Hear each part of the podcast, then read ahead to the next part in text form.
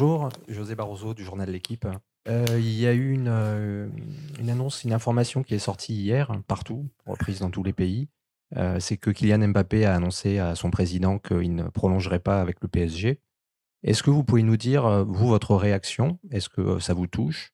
Est-ce que ça change quelque chose pour la suite de la saison? Et aussi, puisque vous êtes engagé avec le PSG au-delà de cette saison, est-ce que ça change quelque chose sur le projet et ce que vous venez faire dans ce club? Merci. Non. Je n'ai aucune information à vous donner.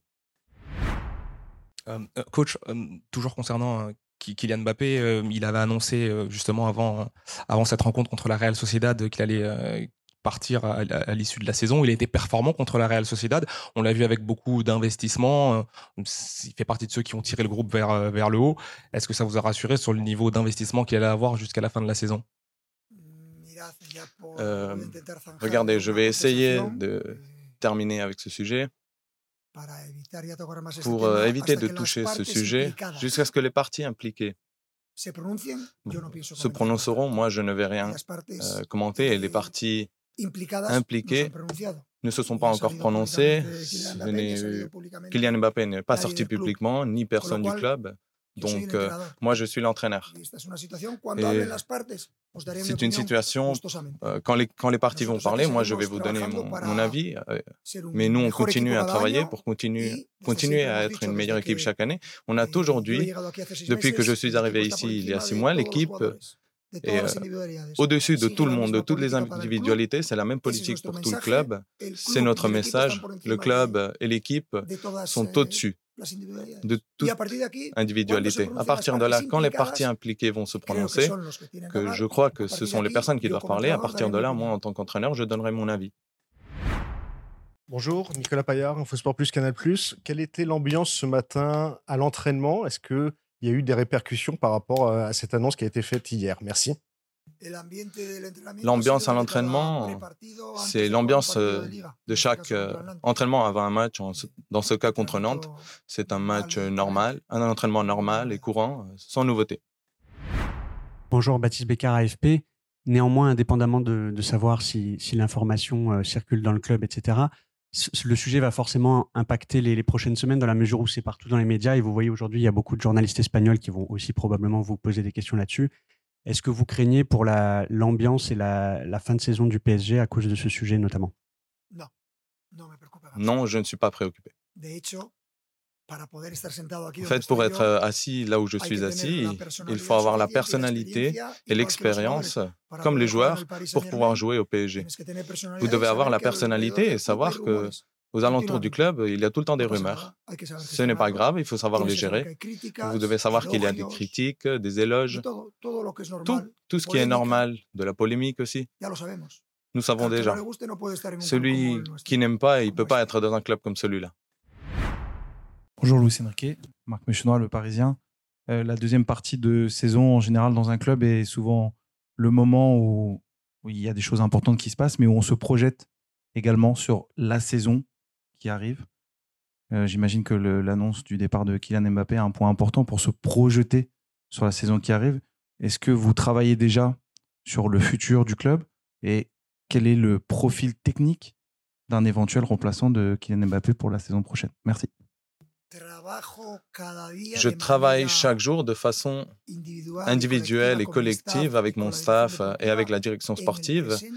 sur le présent et sur le futur immédiat, pas le futur lointain parce que ce n'est pas le cas, mais sur le futur euh, proche de, l'effectif. C'est notre idée et c'est notre objectif euh, tout au long de la saison, indépendamment de s'il y a des décisions qui sont prises, mais euh, comme le reste des directeurs sportifs et entraîneurs des autres clubs. Bonjour Luis Enrique, Baptiste Durieux pour RTL. Pour changer de sujet, euh, un mot sur Bradley Barcola. Muy bien, hombre. Bien, de Très bien, merci, merci. Son nom est, cité dans la presse ce matin comme un, prétendant sérieux à l'équipe de France. Euh, est-ce que vous estimez que c'est normal au vu de ses performances qui sont certes très bonnes Ou est-ce que vous estimez que c'est un petit peu tôt et que c'est un joueur évidemment qui doit encore progresser de manière assez significative? Merci. Vous savez où je travaillais ici avant, avant de travailler ici? Quelle était ma dernière équipe? Bon, équipe. Mon dernier travail. C'est une question pour vous. Si vous savez quelle est la meilleure équipe, quelle est l'équipe où j'ai travaillé avant. Correct. Et moi, j'ai beaucoup apprécié qu'on ne parle pas de mon métier. Moi, je ne vais pas parler euh, du métier de M. Deschamps. Il va décider ce qui est le mieux pour son, son équipe. Euh, Gary de Jésus pour euh, Stats Perform. On va continuer à parler d'un autre joueur aussi, c'est Kang Lee qui est revenu de la, de la Coupe d'Asie. Est-ce que vous pouvez nous dire dans quel état d'esprit il est depuis son, son retour? Merci. Il est très bien. Il n'a pas pu participer au dernier match dû à une petite problème gastrique, mais bon, il est à disposition, il est, il est à 100%. Il a joué la Coupe d'Asie sans aucun problème et à un très haut niveau. Et oui, il est disponible. Coach, bonjour, par ici, Mourad Sefiane pour la sauce parisienne. Je voulais revenir sur le dernier match de Ligue des Champions et plus globalement sur les matchs de poule. Beaucoup de qualités, mais également beaucoup de choses à améliorer. Une chose qu'on a constatée, c'est l'intensité. Il manque de l'intensité sur le début des matchs, que ce soit les phases de poule ou également le dernier match contre la Real Sociedad. On est très très bien en deuxième mi-temps, mais l'impact, l'intensité sur le début de match, c'est peut-être une chose à améliorer. Vous l'avez constaté ou pas? Merci. Non. Non, non, non, non. Si l'adversaire a été euh, meilleur dans une partie de la première mi-temps et ne nous, a pas permis de faire des relances comme nous, faisons d'habitude, cela n'a pas à voir avec un défaut à nous, mais euh, une claire euh, mentalité de l'adversaire. Et à ce moment, ils ont été meilleurs que nous. Mais c'est pour, c'est pour ça que c'est la Champions League, c'est pour ça que vous jouez contre un adversaire comme la Real Sociedad. Après avoir regardé le match et l'avoir analysé en profondeur, j'ai cru que euh, sur le terrain, j'ai cru que c'était pire que la réalité. Mais en tant qu'entraîneur, je dois terminer mon match sans regarder le match et juste euh, me baser sur mes, mes émotions, mes sensations qui sont clairement reliés avec ce que je viens de voir.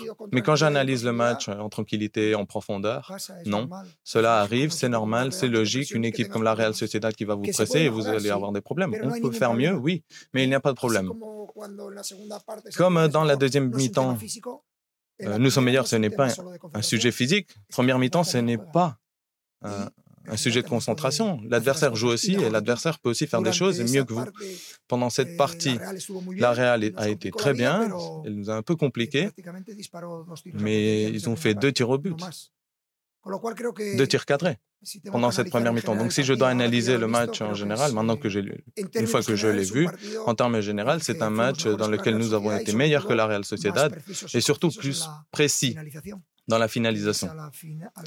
Et Enfin, c'est ce qui décide les matchs. Coach, bonjour, Abder Cabin Sports. Par rapport au match de demain, quelle analyse est-ce que vous faites du FC Nantes et à quel match est-ce que vous attendez?